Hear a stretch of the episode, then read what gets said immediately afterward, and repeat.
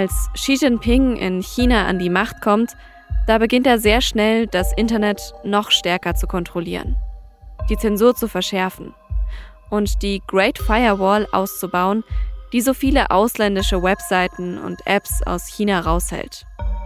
Darum ging es in der letzten Folge. Also die Idee ist, dass ein Name wie facebook.com zu einer IP-Adresse umgewandelt wird, die nicht die richtige ist. Das heißt, dass dann der Browser, äh, der Anwender, auf eine falsche IP-Adresse umgeleitet wird, wo Facebook letztendlich nicht äh, besucht werden kann. Und umso mehr Internetunternehmen aus dem Ausland ausgesperrt werden, umso wichtiger sind in den letzten Jahrzehnten natürlich die eigenen geworden. Die chinesischen Big Tech-Konzerne, die in China in fast allen Lebensbereichen präsent sind. Sie waren für die kommunistische Partei lange Zeit eine ziemliche Erfolgsgeschichte. There's a philosophy in our company. Never give up.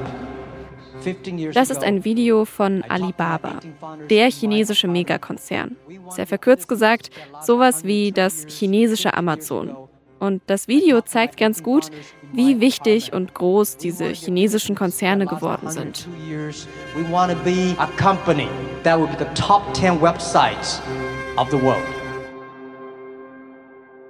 Das ist Jack Ma, der Gründer von Alibaba, der da von seiner Vision erzählt. Er will das Internet verändern. Man sieht Archivfotos aus der Firmengeschichte und landet dann im September 2014 mit Jack Ma am New York Stock Exchange, besser bekannt als Wall Street. Vor Ma drängen sich hunderte Menschen, darunter viele JournalistInnen. Es ist laut, Lichter blitzen und dann läutet Jack Ma die berühmte Glocke. Der Aktienhandel ist für diesen Tag eröffnet. Und erstmals dabei sind die Aktien von Alibaba. Es ist einer der größten Börsengänge aller Zeiten. Im Alibaba-Hauptsitz jubeln tausende Menschen, feiern und tanzen. Und auch die chinesische Regierung schaut sicher zufrieden zu. Die Big Tech-Unternehmen symbolisieren wie kaum etwas anderes den wirtschaftlichen Aufschwung im Land.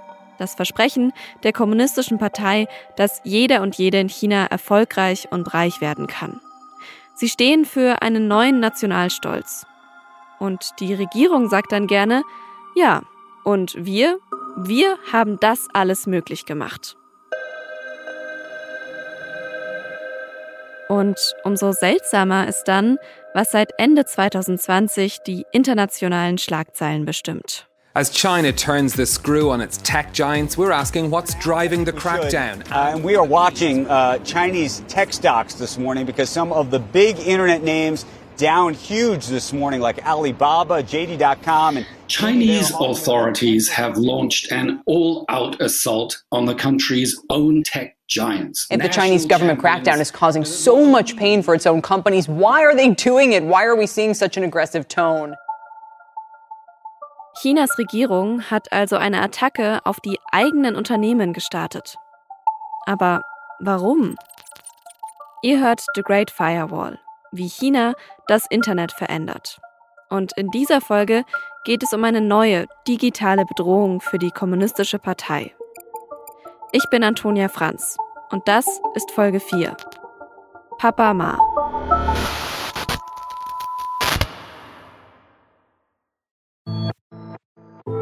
Jeder und jede in China kennt eigentlich Alibaba. Ich glaube, das kann man in dem Fall ziemlich pauschal so sagen.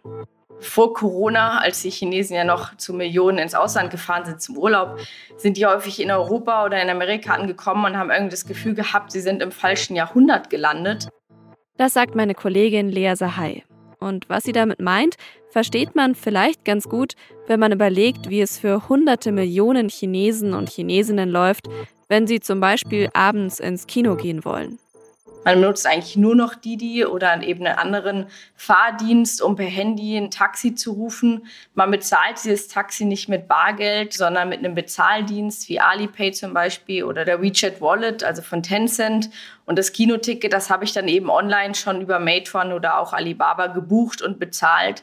Also alles geht vollautomatisch und diese Unternehmen stehen halt einfach für ein völlig anderes Leben. Die Menschen in China leben also extrem digital. Lea selbst hat in China inzwischen nicht mal mehr einen Geldbeutel.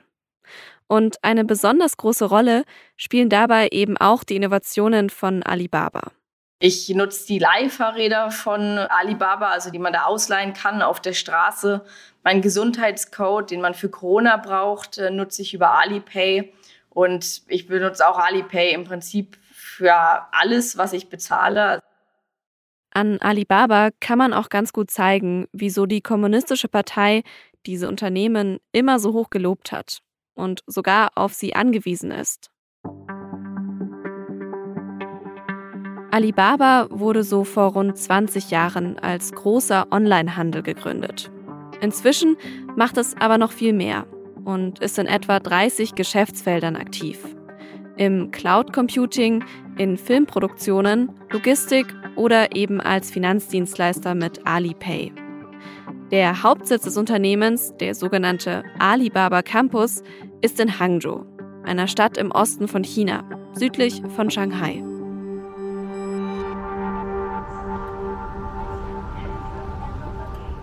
Und schon wenn man dort am Flughafen ankommt, dann hängt echt überall Alibaba-Werbung. Genauso auf dem Weg durch die Stadt zum Alibaba Campus. Und was dort alles geboten wird, das wollte sich Lea für unseren Podcast nochmal genauer anschauen. Die Anfrage und auch jegliche Interviews wurden aber leider von Alibaba abgelehnt. Lea war aber schon mal da, also auf dem Alibaba Campus. Und zwar vor ein paar Jahren. We have a code for you and like security guy will chat if, if everyone get, yeah, yeah, okay. Sie war damals mit einem Kollegen vom SWR Hörfunk dort und wurde herumgeführt. How many people work here on the campus? Uh, around 15,000. 15,000. Wow.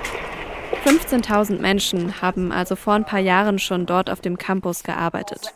Heute sind es mehr als 20.000. Insgesamt hat Alibaba inzwischen sogar mehr als 100.000 MitarbeiterInnen. Also der Campus an sich besteht halt aus Dutzenden riesigen Glasgebäuden, die halt über diesen Campus äh, verteilt sind. Das Ganze sieht natürlich furchtbar nach Zukunft aus und äh, ist hochmodern. But these are not old buildings, by the way. It's a nice idea to do this, to do this way. When it's not so hot, like after lunch, there are many people like work in this park.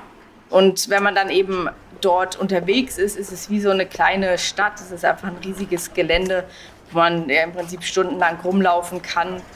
You even have your own bikes. That's cool. Yeah, it's free. Totally free. for everyone. Yeah. Die Leute sind da mit den äh, Alibaba-Fahrrädern äh, unterwegs, um von A nach B zu kommen. Do you want to get some coffee? Yeah. Yeah, there's a Starbucks over there.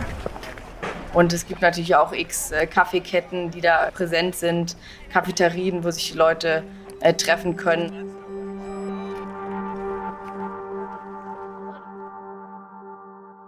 Für mich klingt das alles erstmal so, wie ich es mir auch im Silicon Valley vorstelle, bei Google oder Facebook. Aber wie mir Lea erzählt hat, geht das bei Alibaba sogar noch weiter. Auf deren YouTube-Account gibt es zum Beispiel Clips davon, wie MitarbeiterInnen auf dem Campus heiraten. 2017 zum Beispiel. Über 100 Paare in einem riesigen Event.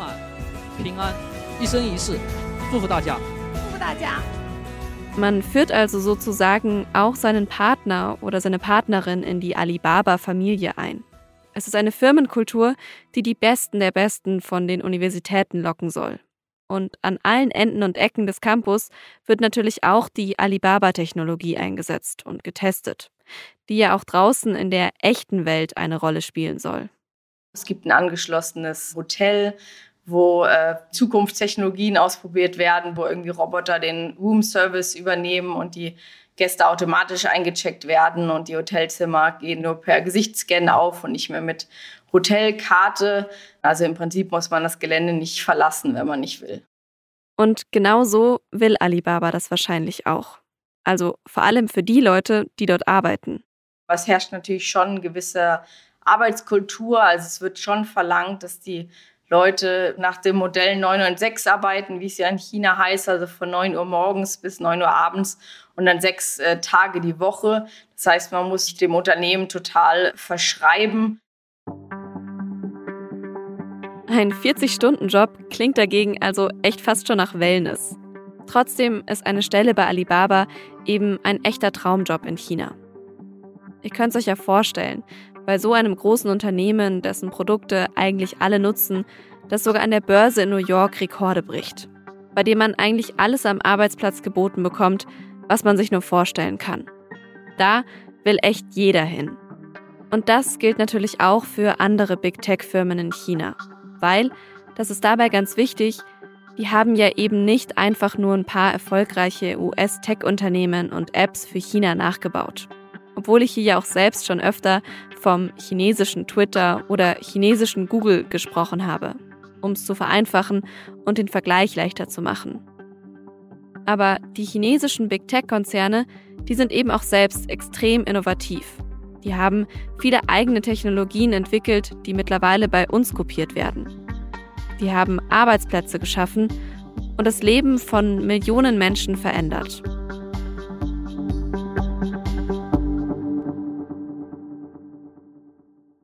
Und deswegen ist es nicht nur Propaganda oder die Kommunistische Partei, die stolz auf diesen Erfolg der Unternehmen ist, sondern das ist wirklich das Lebensgefühl vieler Menschen hier. Und es spielt natürlich der KP in die Hände, weil sie wiederum sagen, wir als Partei haben das möglich gemacht, diesen Tech-Boom. Das ist also wieder dieser Nationalstolz, den ich am Anfang schon angesprochen habe. Die Menschen in China sind total stolz auf diese Unternehmen. Und die Partei die versucht das dann auch für sich zu nutzen. Einerseits natürlich technologisch. Bis 2035 oder in der nächsten Dekade will China eine digitale Supermacht sein, also eine führende Tech-Nation. Und da hat man Themen wie Cloud Computing, künstliche Intelligenz, selbstfahrende Autos. Man will den schnellsten Computer haben und die beste Chip-Technologie. Und da sind natürlich Unternehmen wie Alibaba und Tencent wichtig. Andererseits will die Kommunistische Partei aber eben auch dieses Lebensgefühl nutzen, das hinter dem digitalen Alltag steht. Chinas Big Tech soll nicht nur das Leben von den Menschen bestimmen, sondern auch deren Hoffnungen. Es geht um den chinesischen Traum. Und das lässt sich auch wieder an Alibaba ganz gut zeigen. Oder noch genauer an Alibabas Gründer, Jack Ma. Never give up. Das ist der Mann vom Anfang der Folge, der da in dem Video, das wir eingespielt haben, eine Rede gehalten hat.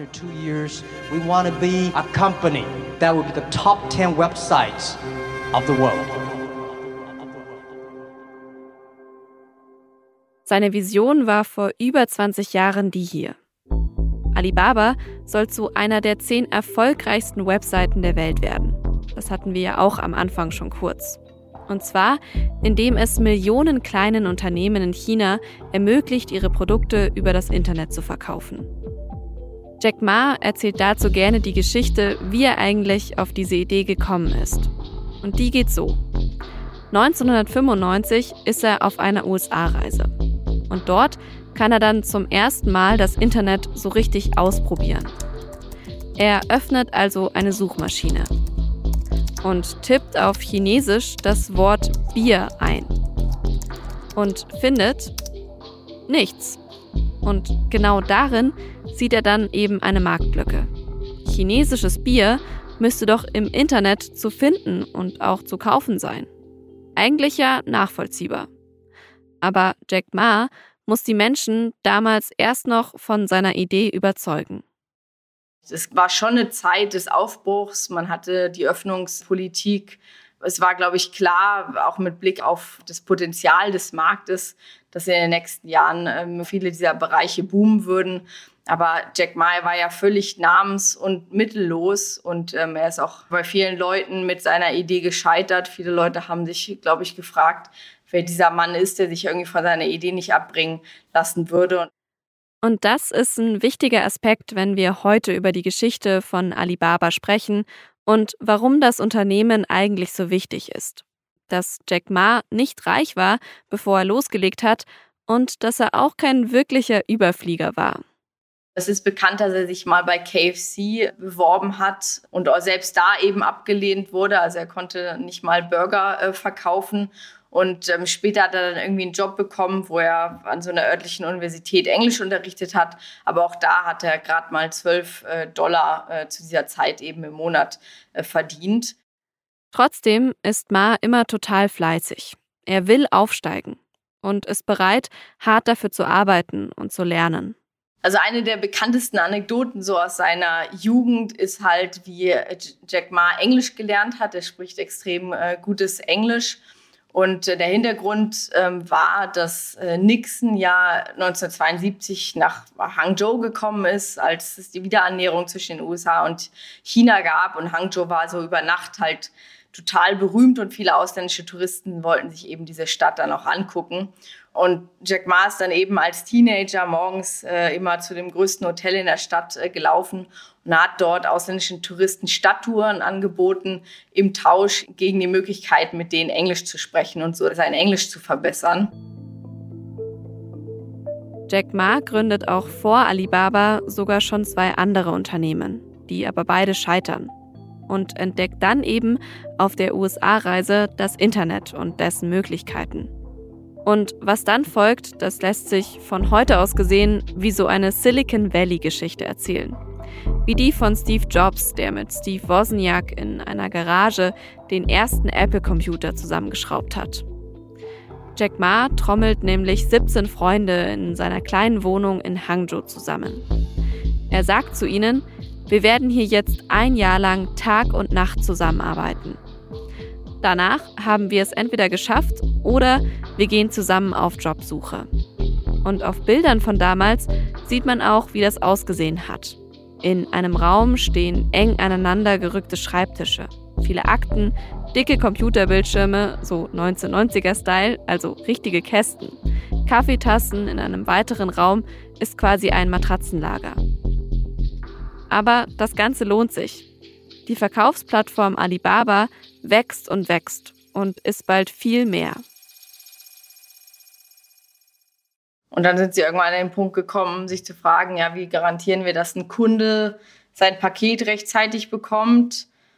Und die chinesischen Paketzulieferer sind nicht zuverlässig genug, beziehungsweise es gibt da Wachstumspotenzial dann haben sie ihr eigenes Logistikunternehmen gegründet, beziehungsweise andere aufgekauft und so sich natürlich irgendwie ein Geschäftsbereich nach dem anderen erarbeitet. Und Jack Ma selbst, der verändert sich über die Jahre auch total. Er wird einerseits zu einem harten Geschäftsmann. Oft tritt er im schlichten dunklen Anzug oder einfarbigen T-Shirt auf. Er verteidigt die langen Arbeitszeiten, das 996-Modell. Aber dann gibt es eben auch den anderen Jack Ma, der ziemlich charismatisch durch Talkshows zieht, in Filmen auftritt, Talentshows im Unternehmen veranstaltet. Regelmäßig lädt er auch alle MitarbeiterInnen in ein Riesenstadion ein. Und ja, er ist echt so eine Art Superstar. Das ist ein Ausschnitt aus der Doku Crocodile in the Yangtze, The Alibaba Story, die auf Bloomberg veröffentlicht wurde. Und damals, 2009, tritt in einem Fußballstadion für Alibaba nicht etwa Elton John auf, sondern eben Jack Ma als Elton John.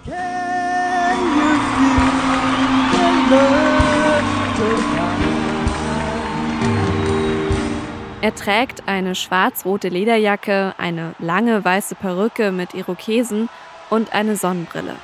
Und es gibt auch noch ein anderes Video, bei dem Jack Ma zu Michael Jackson tanzt, in einem typischen Michael Jackson Outfit, also weiße Handschuhe und so weiter.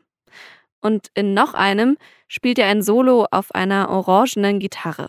Also er ist eine unheimlich bunte, glamouröse Persönlichkeit, die auch wirklich, glaube ich, so das Leben im Rampenlicht oder in Form dieser eben Talentshows und dieser ganzen Unternehmenskultur extrem genießt. Und das ist auch irgendwie was, was die Chinesen total an ihm lieben, weil auch dieses Singen und Tanzen eine große ähm, Teil der Kultur hier irgendwie ausmacht.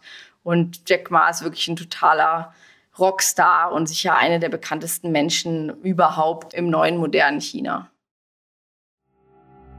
Von vielen Chinesen und Chinesinnen wird er deswegen sogar oft Papa Ma genannt. Seine ganze Geschichte steht so ein bisschen für dieses moderne China, vom No-Name zum Superstar. Und das lädt zum Träumen ein. Wir würden wahrscheinlich sagen amerikanische, aber in China eben der chinesische Traum und so ein bisschen das Versprechen, wenn du hart arbeitest, dann kannst du es auch schaffen, du kannst Jack Ma werden. Der chinesische Traum, das ist ja auch genau das Narrativ, das Xi Jinping immer stärken will und für das die Kommunistische Partei steht. Nichts und niemand verkörpert das so sehr wie Jack Ma, Alibaba und die anderen Big Tech-Konzerne. Und da könnte man jetzt denken, super, alles gut gelaufen. Jack Ma müsste eigentlich ganz oben sein auf der Liste der Lieblingsmenschen der Kommunistischen Partei. Vorbild und Vordenker. Aber dann gab es da diesen Auftritt in Shanghai, Ende Oktober 2020. 没人炸弹，哪敢扔炸弹？尊敬的全员主席、各位领导、各位金融界的朋友，大家上午好。 das hier ist übrigens kein offizielles Video von den chinesischen Veranstaltern. Mitschnitte gibt es eher auf kleinen YouTube-Accounts. Technisch eher schlechte Kopien. Und warum wird auch schnell klar.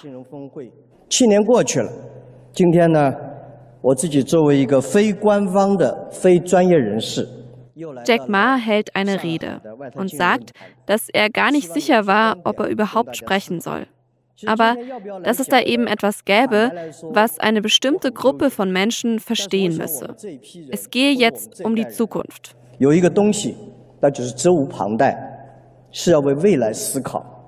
Ma spricht circa 20 Minuten zur Finanzindustrie was erstmal ein bisschen abstrakt klingt, aber es scheint ihm ein echtes Anliegen zu sein. Das Ganze ist kurz bevor sein Unternehmen Ant Financial an die Börse gehen soll, zu dem auch Alipay gehört. Es könnte ein noch erfolgreicherer Börsengang als der von Alibaba damals werden. Die Sache ist nur, bei seiner Rede in Shanghai hat Jack Ma ziemlich harte Kritikpunkte an der Kommunistischen Partei dabei und deren Wirtschafts- und Finanzpolitik.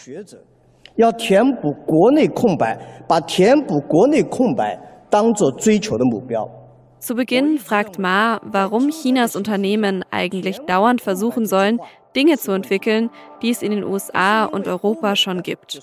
Die sind ja nicht unbedingt erstrebenswert oder fortschrittlich, werden aber, das klingt so durch, von der Regierung vorgegeben. Im Prinzip sagt Ma, dass China mit so etwas viel Zeit verschwenden würde und nicht mehr weiter in die Zukunft schaue. Er untermauert das mit Beispielen aus der Finanzwirtschaft.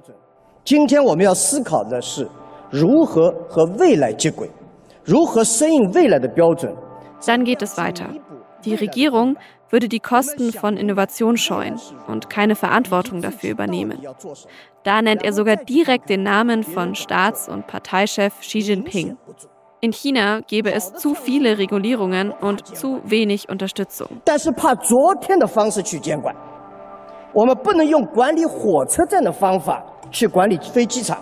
Wir können die Zukunft nicht managen wie einen Bahnhof oder Flughafen, sagt Ma.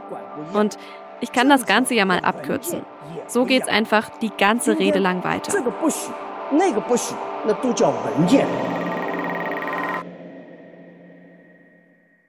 Jack Ma muss schon irgendwie gewusst haben, dass das nicht so gut ankommen wird in Peking.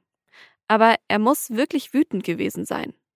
Vielleicht ist es ihm um sein eigenes Geschäft gegangen, vielleicht wirklich um die Zukunft der chinesischen Wirtschaft allgemein. Vielleicht hat er aber auch schon gedacht, dass er sich die Rede in seiner Position als bekanntester Geschäftsmann des Landes irgendwie leisten kann. Dass er dank all der Erfolge von Alibaba schon damit davonkommen wird. Aber heute wissen wir, der Applaus, den Jack Ma bekommt, als er nach seiner Rede von der Bühne geht, der kriegt damals ziemlich schnell einen bitteren Beigeschmack. Kritik ist ja immer gut, aber wie man von der Kommunistischen Partei weiß, äh, doch gerne hinter verschlossenen Türen. Und das soll wohl bis in die höchsten Kreise der Kommunistischen Partei, möglicherweise eben auch bis zum chinesischen Staatspräsidenten gelangt äh, sein. Und in Peking soll man wohl extrem verärgert gewesen sein über diesen Auftritt. Dementsprechend harsch und schnell kam auch die Reaktion der Behörden. Als erstes geht es gegen Jack Ma's Unternehmen. Eigentlich steht ja der viel erwartete Börsengang von Ant Financial an. Über Nacht haben halt die chinesischen Behörden gesagt, wir erlauben das nicht, was natürlich eine unglaubliche Schockwelle durch die Aktienmärkte weltweit geschickt hat, weil das ja eine der größten Börsengänge der letzten Jahrzehnte mindestens geworden ähm, wäre. Jack Ma muss selbst mehrmals nach Peking zu Gesprächen reisen. Und dann? Ist er ja verschwunden. Also es gab eben keine öffentlichen Auftritte mehr von ihm und das über Monate und das war natürlich total außergewöhnlich und hat viele Leute auch extrem beunruhigt. Der Chef von einem der größten Unternehmen der Welt ist einfach weg. Einer der beliebtesten Menschen in China. Und das nicht lange nach seinem vielbeklatschten Auftritt in Shanghai. 我们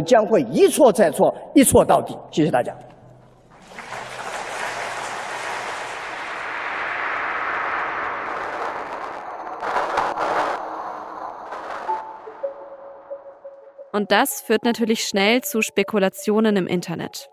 Ist er unter Hausarrest wegen dieser Rede? Ist er im Gefängnis? Ist er vielleicht sogar tot? Das muss total seltsam gewesen sein für die Menschen in China. Die Internetsensoren sind deswegen auch viel im Einsatz in dieser Zeit. Sie achten genau darauf, was gepostet wird. Zu Ant Financial, zu Gerüchten um Papa Ma. Und erst nach drei Monaten taucht dann ein sehr merkwürdiges Video von Jack Ma auf, in dem er zu einer kleinen Schule aufs Land fährt, gedreht von Staatsmedien. Wo er irgendwie angekündigt hat, dass er nachgedacht hat und äh, jetzt entschieden hat, dass er sich stärker auf Bildung und das Allgemeinwohl der Menschen in China irgendwie konzentrieren äh, möchte. Und es war so ein bisschen schräger Auftritt, weil den Jack Ma, den man halt hier im Land kennt, ist dieser total sympathische, lustige und lebhafte Mann. Und dieser Auftritt wirkte halt schon sehr wie Umerziehung. Das Ganze hat irgendwie nicht so richtig zusammengepasst, wurde dann später eben bezeichnet wie so eine Art Video von einer Geisel, die irgendwie noch beweisen soll, dass sie am Leben ist.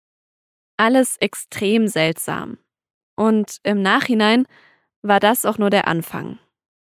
Also wenn man heute zurückblickt, war das Verschwinden von Jack Ma so ein Auftakt von einer ganzen Reihe von Vorgängen in der chinesischen äh, Tech-Industrie.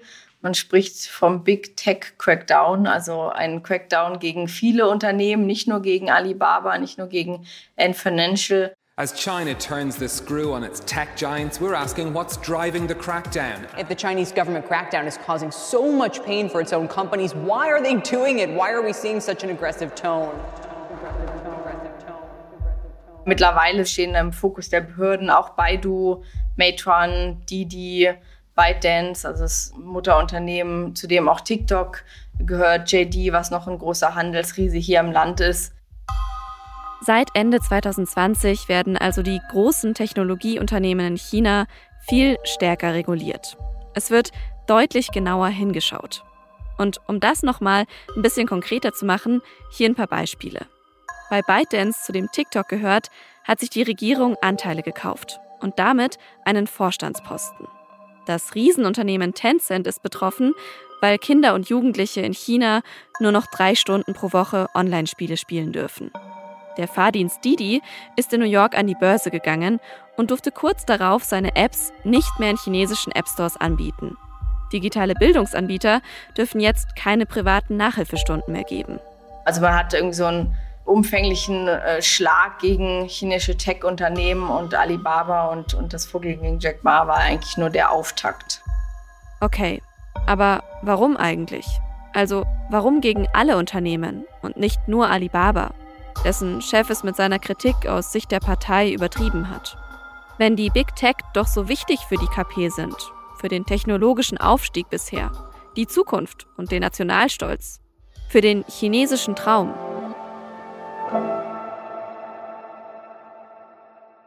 Naja, wenn man mit Lea spricht, dann gibt es da unterschiedliche Motive. Zum Beispiel, so absurd es klingt, ähm, was die chinesische Regierung nicht mehr so stark will, ist, dass Daten chinesischer Nutzer ins Ausland ähm, gelangen. Genau das wird ja auch in Europa und den USA immer stärker diskutiert. Wohin fließen die Daten von Nutzerinnen? Wer kann eigentlich was damit machen? Und welche Regeln gelten für Apps, die nicht nur in China angeboten werden, sondern auch in den USA? Da sind die chinesischen Behörden zum Beispiel als eine der größten Opfer gegen Didi, also gegen das chinesische Uber, ähm, vorgegangen. Da war auch eben der Grund des Verstoß gegen das Datenschutzgesetz, ähm, aber auch andere Apps, die eben davon betroffen waren. Und was ja vielleicht klar geworden ist, als wir über den Alltag der Menschen in China gesprochen haben, diese chinesischen Big Tech-Unternehmen, die haben echt unglaublich viele Daten aus allen Lebensbereichen. Und wenn dann ein Mega-Unternehmen wie Alibaba mit Onlinehandel anfängt, dann andere Firmen aufkauft, gründet und immer mehr Daten aus anderen Geschäftsfeldern zusammenlegt, dann ist das einfach sehr mächtig. Und ein Teil dieser Strafen richten sich jetzt vor allem gegen Fusionen, die laut der Behörden nicht ordnungsgemäß angemeldet waren, Verstöße gegen die Monopolgesetze, ja, illegales Verhandeln. Auch hier gibt es wieder Bezüge zu Europa. In der EU gab es zuletzt ja zum Beispiel mehrere Kartellverfahren gegen Google mit Milliardengeldstrafen. Trotzdem sind das in der EU immer sehr langwierige und schwierige Verfahren. In anderen Fällen kann die EU sogar gar nichts machen. Das ist so ein bisschen, was man hier in China gerade sieht. China hat halt die äh, Werkzeuge und tut es. Viele der strikten Regulierungen, sagt Lea, haben für sich genommen also gute Gründe oder zumindest nachvollziehbare, die mit so großen Unternehmen zusammenhängen. Aber der wichtigste ist vielleicht der. So wie die Unternehmen jetzt dastehen, ist dieser chinesische Traum, für den die Unternehmen eigentlich so lange standen, ja gar nicht mehr so richtig möglich. China ist in den letzten Jahren und Jahrzehnten extrem reich geworden, aber vor allem halt eine gewisse Schicht. Es gibt immer noch viele Millionen Menschen, die von wenigen Euro am Tag äh, leben und es gibt die superreichen Chinesen, die in diesem Boom ähm, zu enormem Wohlstand gekommen sind. Und die Schere zwischen Arm und Reich ist immer weiter auseinandergegangen.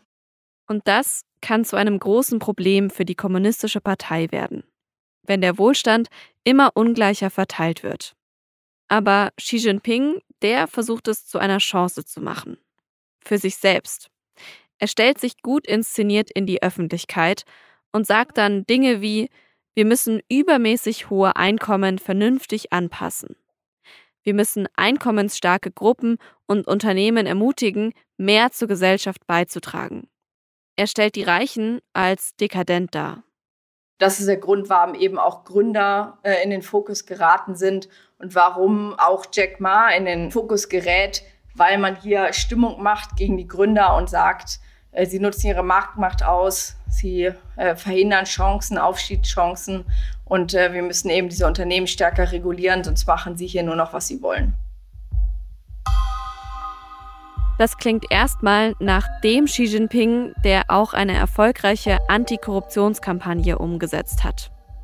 Der sich für das Volk einsetzt und dessen Sorgen ernst nimmt. Dabei, sagt Lea, setzt er sich in Wahrheit vermutlich nur für sich selbst ein. Er beschreibt einen Konflikt und präsentiert direkt eine perfekte Lösung. Der gemeinsame Wohlstand ist ein Versprechen, das jeder leicht versteht das man kaum kritisieren kann und das ihm helfen soll, seine Herrschaft auf Jahre zu rechtfertigen. Xi präsentiert sich als Visionär und sagt, wenn ihr mich die nächsten Jahrzehnte machen lasst, dann setze ich das um.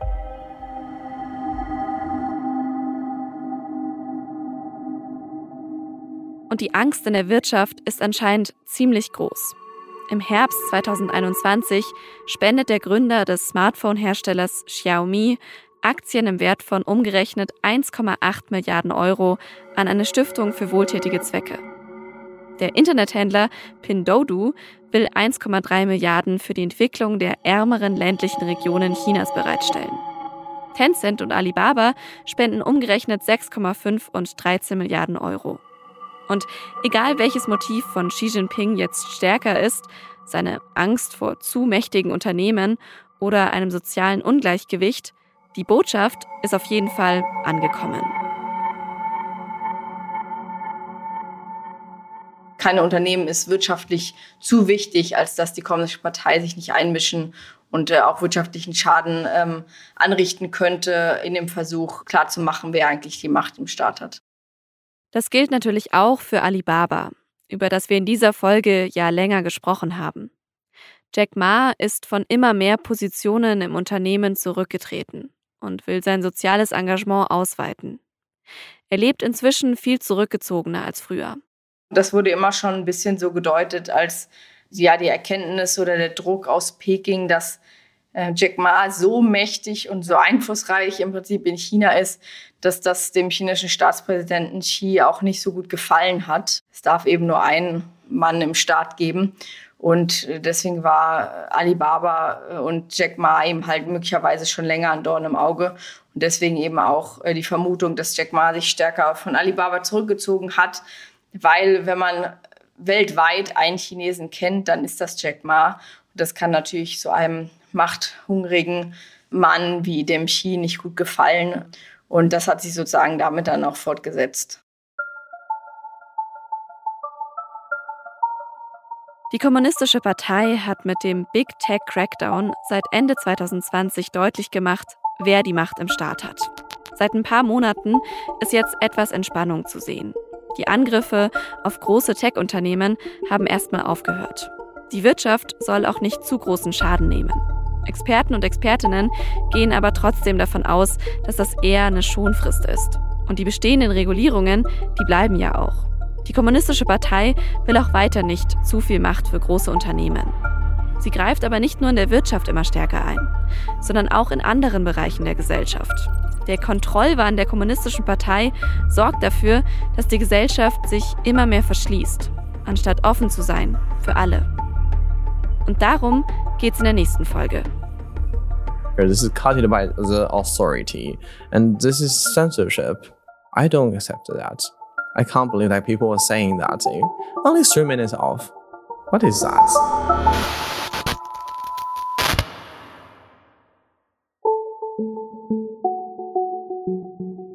The Great Firewall ist ein Podcast von der Süddeutschen Zeitung. Nächste Woche Dienstag gibt es eine neue Folge. Abonniert unseren Kanal, um das nicht zu verpassen.